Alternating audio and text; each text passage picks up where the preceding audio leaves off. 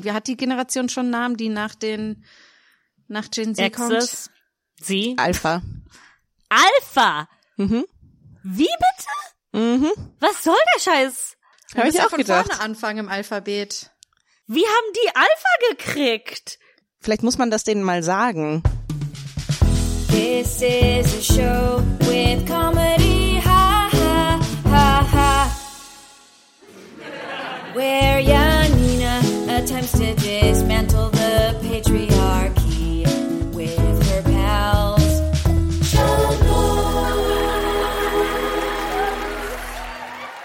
Hallo und herzlich willkommen zu äh, allen sch schamlosen UnterstützerInnen. Äh, ihr kriegt heute mal eine äh, Special-Folge, bei der keine von uns ausrasten muss, während wir uns darauf vorbereiten. Das ist äh, ein großes Versprechen. Das ist, das stimmt. Also wir könnten während der Folge ausrasten, aber in der Vorbereitung auf dieser Folge musste keine von uns einen Zusammenbruch haben, würde ich sagen. Äh, ja, erstmal danke, dass ihr uns unterstützt und äh, ihr kriegt heute einfach 50 Minuten von Janina, Antonia und Mathilde, die frei labern. Gab's fast noch nie in der ganzen Geschichte von Schamlos. Ich glaube, das gab es noch nicht geplant. Ja, stimmt.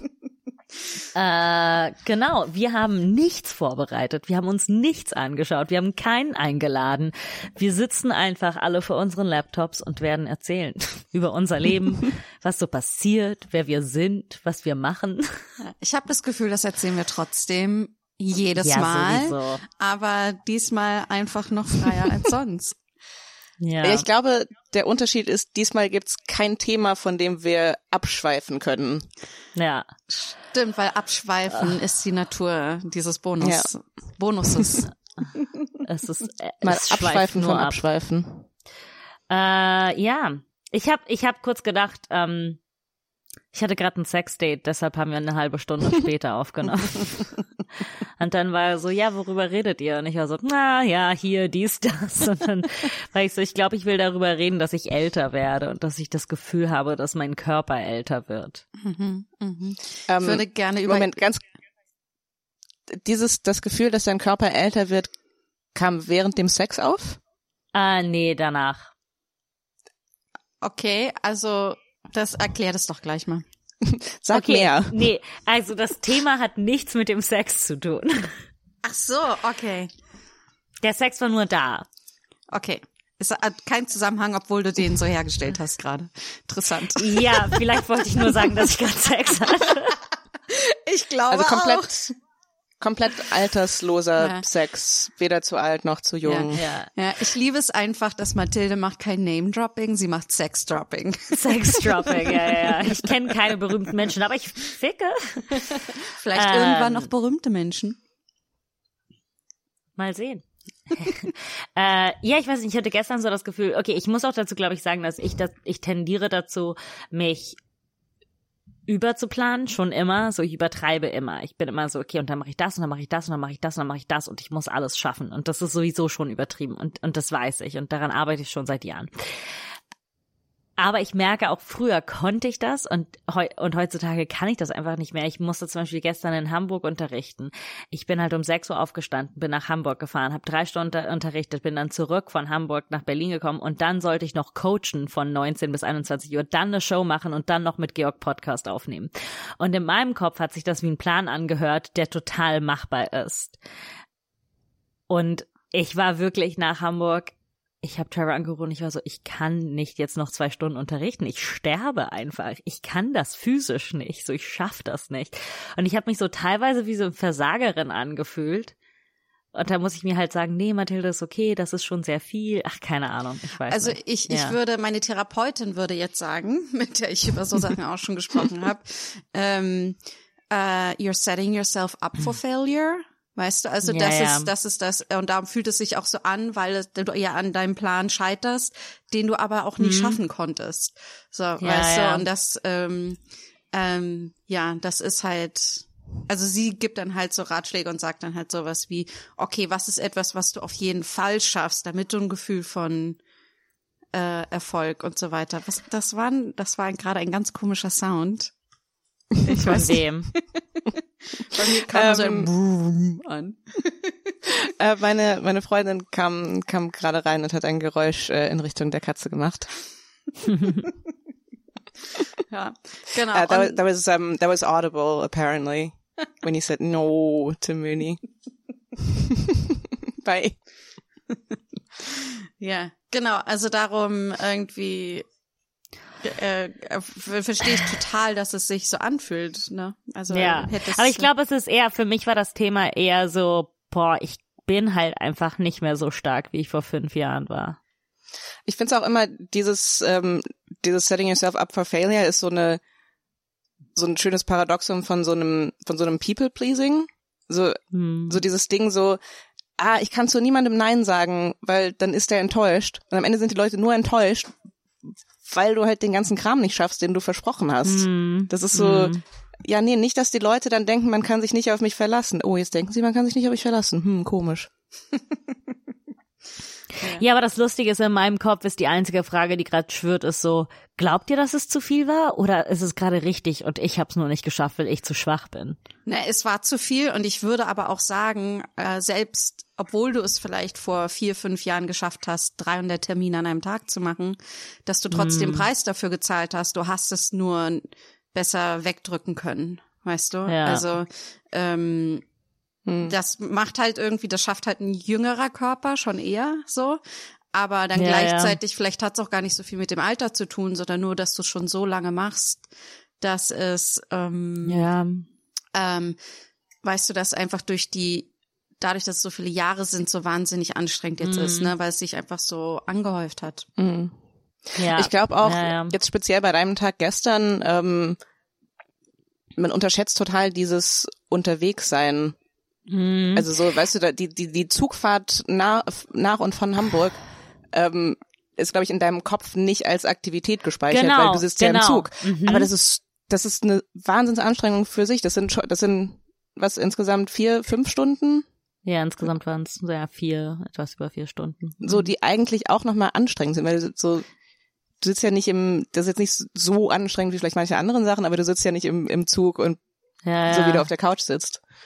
Ja, und das ist das Ding. Ich war so, ich hatte gestern wirklich so ein Uni-Studentendenken, wo ich gedacht habe, ja, Zug, ja, dann schläfst du halt eine Stunde und das zählt genauso viel wie Schlafen im Bett. Und ich so, nein, so, du bist halt schon aufgestanden und hast Kaffee getrunken und da hast dich vorbereitet. Es ist halt nicht das Gleiche, aber es ist wirklich so ein Studentendenken. Ja, die Stunde hole ich mir irgendwo her. Ob ich jetzt irgendwie äh, auf, einer, auf einem Sofa von irgendjemandem zehn Minuten die Augen schließe oder halt zu Hause im Bett liege. Es ist genau das Gleiche.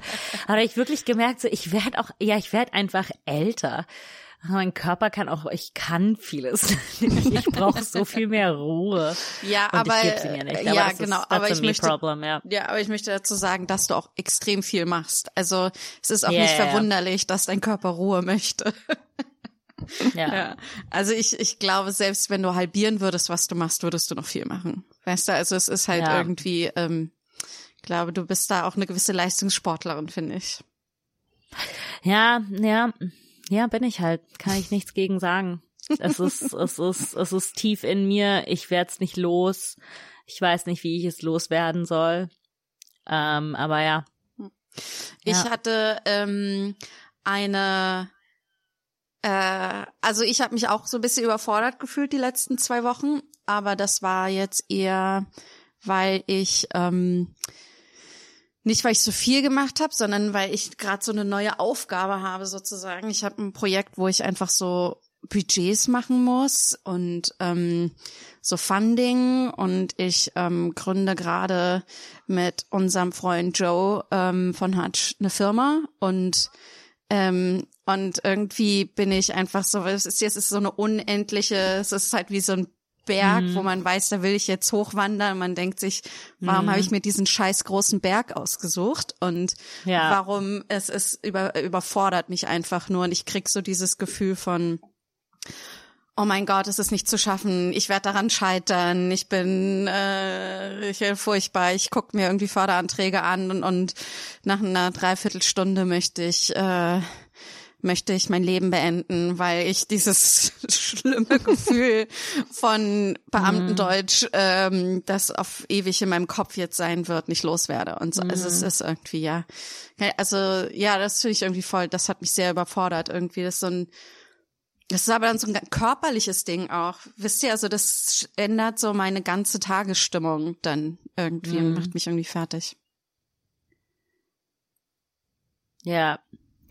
Ja, ich, ja, ich bin auch, ja, ich bin gerade, glaube ich, gefühlt die ganze Zeit von irgendetwas überfordert. das ist, aber ja, irgendwie ist es auch das Leben. Für mich ist die Überforderung halt auch fast nie so wirklich konkret. Also ähm, ich glaube auch so ein bisschen das, was du schon beschrieben hast, Mathilde, dieses so, naja, aber auf Papier kann man das ja, sieht das so aus, als passt das in einen Tag.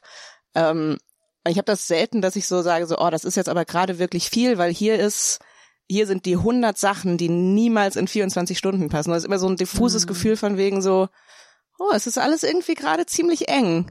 Und wenn ich dran denke, eine E-Mail zu schreiben, dann habe ich das Gefühl, ich, ich wäre jetzt gerne im Koma für sieben Wochen. ähm, ha, ha, okay, interessant. Und es ist, äh, und dann überlege ich, was ich zu tun habe, und es ist einfach immer meistens ganz wenige Sachen, die irgendwie halt aber emotional aufgeladen sind Mhm. oder äh, so schwierig sind gerade so auch so Bürokratiesachen, so sich jetzt da mal irgendwo irgendwo einzuarbeiten, was man jetzt alles für Formulare für XY braucht.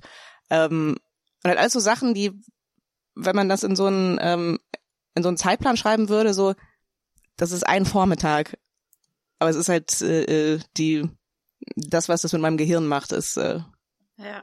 Kennt ihr das? Diese, ähm, es gibt immer mal wieder so, so virale Posts, wo irgend so ein Silicon Valley Typ äh, irgendwie schreibt, hier ist mein Tagesplan und dann ist es so Mhm. minutiös aufgearbeitet.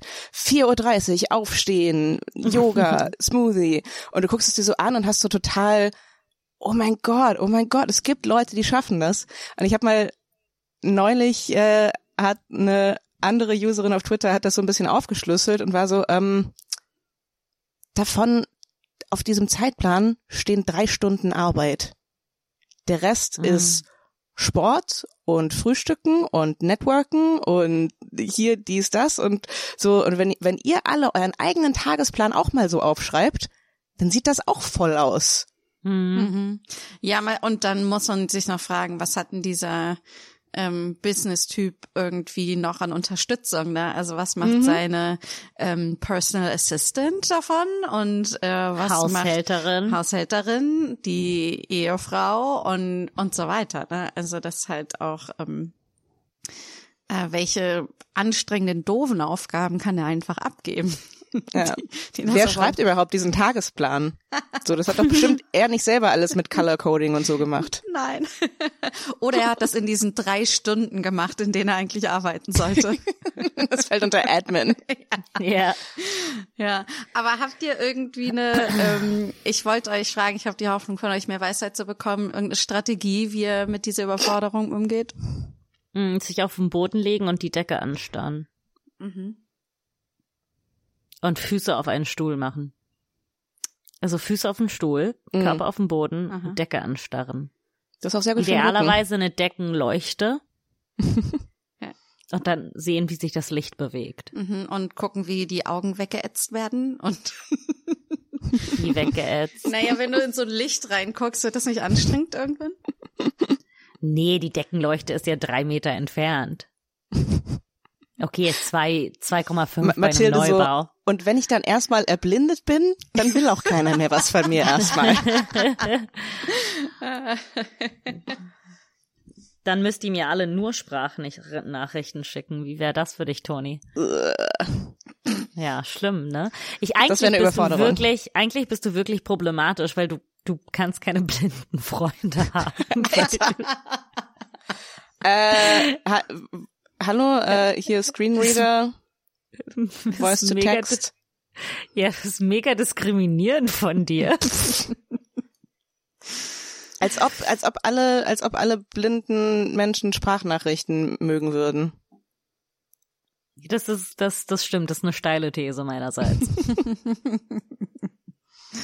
Ah, Toni, hast du irgendwelche Tipps für Überforderung? Ähm, ich glaube, ich gehe meistens spazieren. Es muss ein, ein langer Spaziergang sein. Und zwar also so lange, dass ich an irgendeinem Punkt vergesse, dass ich gerade spazieren gehe, weil ich überfordert bin. Hm. Mhm. Ähm, und da so ein bisschen äh, äh, einfach aus diesem Gedankenkreis rauskommen, dieses so, oh mein Gott, ich habe so viel zu tun, aber ich kann nichts tun, weil ich muss hier sitzen und drüber nachdenken, wie viel ich zu tun habe.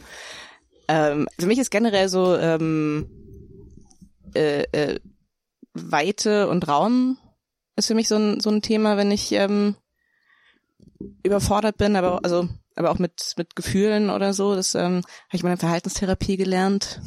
Ich visuali wenn ich nicht raus kann, visualisiere ich auch gern mal einen weiten Raum. Und ich hab hasse das- es, dass das hilft. Ich habe das Gefühl, eigentlich müssten wir irgendwie Tantiemen an unsere TherapeutInnen zahlen für die für das Wissen, was wir von ihnen weitergeben, für das sie eigentlich Geld Von kriegen. dem großen Geld. ich glaube, die sind alle fein. Fünf Prozent unserer Patreon-Einnahmen